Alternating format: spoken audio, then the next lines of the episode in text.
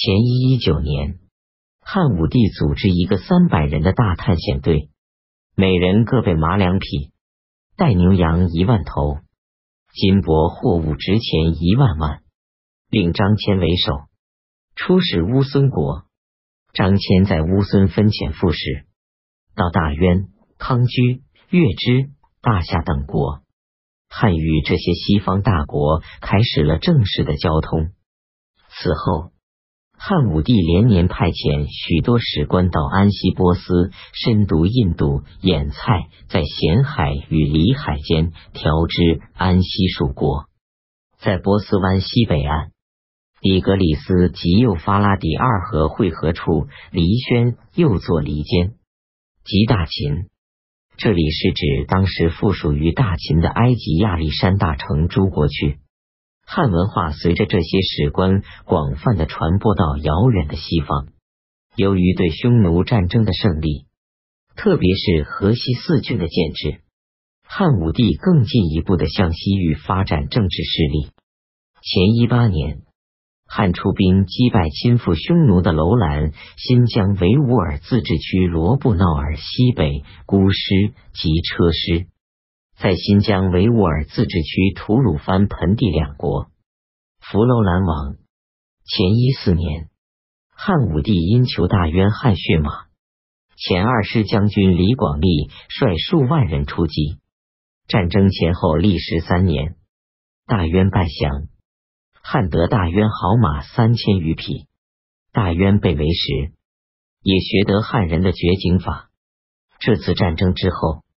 匈奴奴隶主在西域的统治权，从此转移到封建制度的西汉方面。经过几十年的经营，前五九年，汉宣帝任用郑吉为西域都护，汉在西域各国的统治愈益巩固起来。汉对西域战争的胜利，西方道路的畅通得到了保证。河西四郡最西的敦煌郡，成为中西交通的总枢。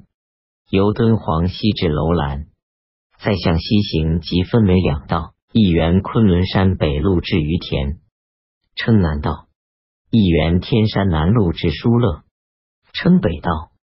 另自哈密西行，也分两道：一自天山南路西去，汇合北道至疏勒；一沿天山北路西去大渊、康居，自疏勒西去，又分两道。一向西南经大月支、大夏以至安西；一向西北经大渊、康居以至眼菜。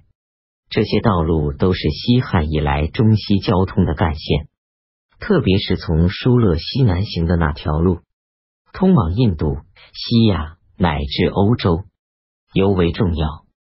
在这种新形势下，中外文化的交流开始了一个新纪元。从西方传到中国来的，就物产方面说，家畜有汗血马，植物有木须、葡萄、胡桃、蚕豆、石榴等十多种。这些物产的输入，给中国增加了新财富。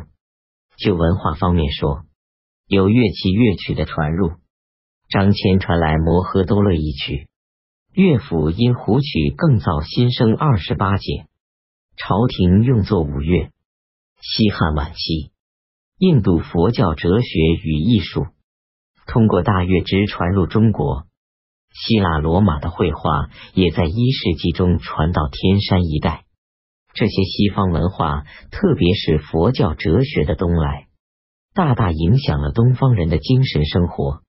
高度发展了的汉文化，也大量传播到天山南北以及更遥远的西方。